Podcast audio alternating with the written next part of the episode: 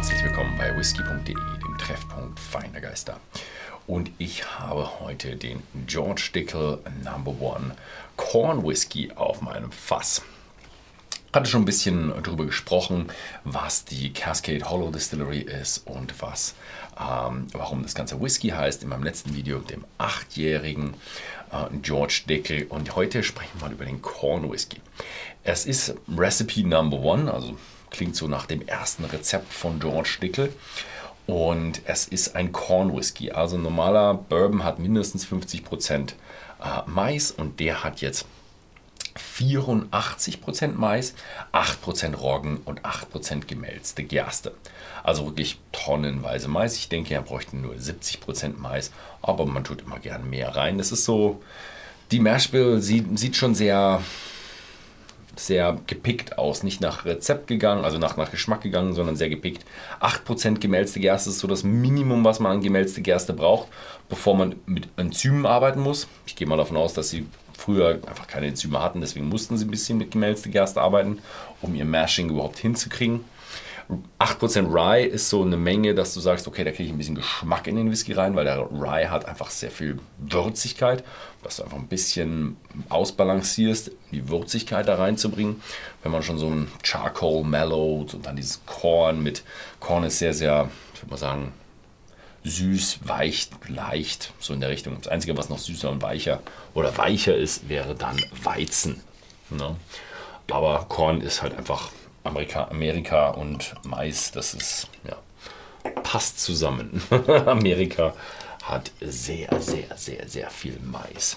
Wobei der Mais mittlerweile sehr, sehr viel im was ist das, Nordwesten von Amerika angebaut wird. Also die riesigen Maisfelder sieht man nicht irgendwo in Tennessee oder Kentucky, da sieht man die gar nicht. Also Tennessee und Kentucky ist eher Wald, Wiesen, auch in Tennessee auch noch sehr, sehr viel Steine, also felsiges, felsige Umgebung. Ich weiß nicht, ob Tennessee vielleicht im Süden auch sogar noch ein bisschen hin und wieder irgendwo noch ein bisschen Sumpfland hat, weil da unter geht es gleich weiter mit äh, ja, Georgia mit ganz viel Zitruspflanzen und dann drunter Florida, da ist ja nur noch Sümpfe. So, ein bisschen abgekommen vom Thema, also sehr, sehr viel Mais drin, weil Amerika hat viel Mais. Mais kommt aber mittlerweile auch sehr, sehr viel aus äh, Kanada. Süden von Kanada, sehr, sehr viel Mais. Oh, Oh, okay. Hätte ich jetzt anders erwartet. Ich hätte ihn jetzt schon sehr süß erwartet. Er ist eher frisch, fermentierte und Früchte.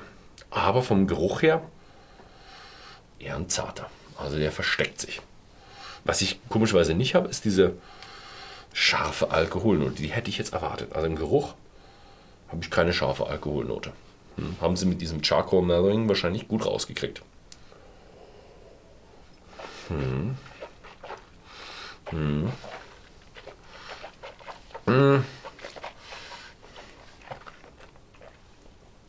Im Geschmack merkt man, ist ein weißer Whisky. Also im Geschmack hat man schon noch, merkt man, okay, nicht gelagert, unreif, frische Früchte, fermentierte Früchte, mhm. aber sehr, sehr, sehr, sehr frisch und schon abgerundeter, als man es irgendwo kennt. Also nicht ganz so mein Ding. Ich bin eher schon einer, der gerne gelagert und auch gerne älter, länger gelagerten Whisky probiert, aber nicht so scharf. Also nicht vergleichbar mit einem Wodka, der so richtig scharfe Geschmäcker hat. Also den kann man angenehm probieren. Ähm, ist jetzt kein riesen Geschmackserlebnis. Aber was ihr da ein bisschen bekommt, ist äh, Geschichte im Glas. Also ein Number One Recipe, also es wird bei äh, George Dickel schon eins der älteren Rezepte sein. Und White Whisky ist das, was man eigentlich früher äh, getrunken hat. Also ähm, White Whisky ist eigentlich, Whisky war früher eigentlich nur Rohbrand dass der irgendwann mal im Fass gelagert wurde. Das kam einfach davon, dass die Leute gemerkt haben, ah, desto weiter der Whisky weggeht, desto brauner wird er und desto leckerer finden die Leute. Haben es dann irgendwann geschnallt. Ob das jetzt die Amerikaner auf dem Mississippi gemacht haben oder die Schotten, das sei mal dahingestellt. Jeder hat da so seine Geschichten. Aber hier merkt man, okay, Geschichte im Glas, so hat man früher probiert. Einfach einen rassigen Rohbrand. Und deswegen haben sie auch dieses Charcoal Mellowing gemacht. Wenn man es heutzutage bräuchte man es fast nicht weil man es ja eigentlich im Fass das gleiche mit, diesem, äh, mit dem Charring hat. Aber wenn man das alles mit dem Rohbrand, wenn man sein Rohbrand als White Whisky, als White Corn verkauft, äh, dann braucht man auf jeden Fall Charcoal Mellowing, weil er dann einfach bedeutend besser schmeckt als so ein, einfach nur so ein scharfer Wodka. Der schmeckt bedeutend besser als ein scharfer Wodka. Mhm. Mhm. Gibt einem so ein bisschen so den, das Gefühl, was man so in, keine Ahnung, 1600, na 1600 nicht, 1700 irgendwas, ähm, an Whisky irgendwo so an Feuerwasser, Rüskebar, ähm, so probiert hat. Schöne Geschichte, aber eben alles voll auf amerikanisch. Hm, ja. Gut, wem es gefallen hat und der auch mal so einen George Dickel Number One White Corn probieren möchte, der schaut einfach mal bei whisky.de im Shop vorbei. Da gibt es die Flasche zu verkaufen. Ansonsten vielen Dank fürs Zusehen und bis zum nächsten Mal.